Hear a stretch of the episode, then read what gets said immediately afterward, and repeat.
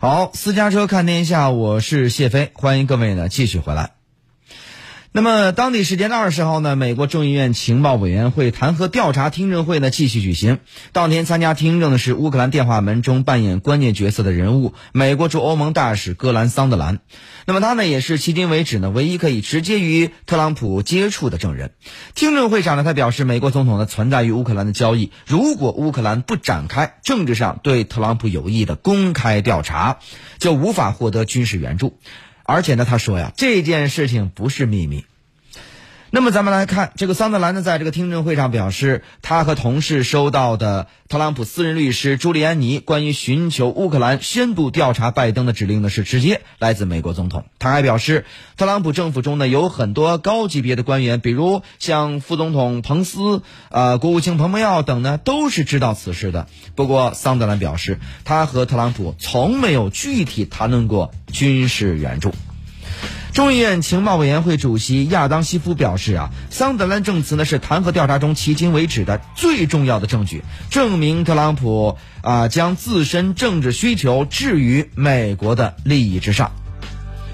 那么咱们再来看一下，特朗普呢是观看了当天部分的听证会啊。呃，特朗普表示，他说我不太认识这个人。他还表示呢，在此前与桑德兰的对话中提到过，他说我什么都不想要，我不想要交易，告诉乌克兰总统要做正确的事情。那么继桑德兰之后呢，助理国防部长帮办叫做劳拉库珀，政治事务副国务卿呃戴维黑尔呢也将继续参加当天的听证会。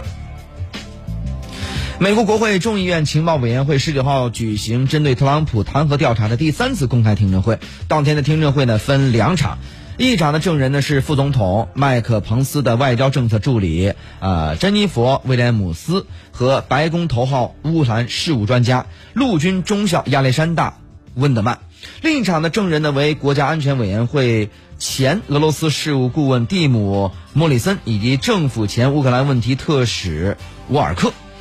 那么，第一个作证的威廉姆斯就表示：“他说，我认为这个电话呀不寻常，因为总统与外国领导人通话呀，似乎涉及到国内的政治事务。”身着军装、佩戴勋章的温德曼用词就更直白了，他说：“称那通电话呀不妥当。”他这样说：“他说，老实讲啊，我不敢相信自己的耳朵，那种感觉很可能啊是一种震惊。某种程度上，我对乌克兰政策最坏的担忧现在成真了。”温德曼说：“呀。”出于职责，他事后向上级部门国家安全委员会报告了他的担心。刚从国家安全委员会离职的莫里森表示：“他说，我不认为那通电话本身有不合法之处，但是担心通话内容一旦泄露，可能引发政治风波。”那么沃尔克则用“当时不知道”回答几乎一切的。质询，他称自己不知道冻结乌克兰军援与调查贪腐有关，不知道调查贪腐与二零二零年总统选举民主党籍竞选人拜登以及他儿子有关。他说，要是他早弄清这些关系啊，他当时都会提出反对了。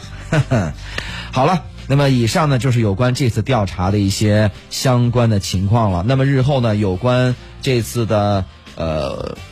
美国总统特朗普关于他弹劾调查的一个公开听证的详细报道呢，我们将继续的持续关注。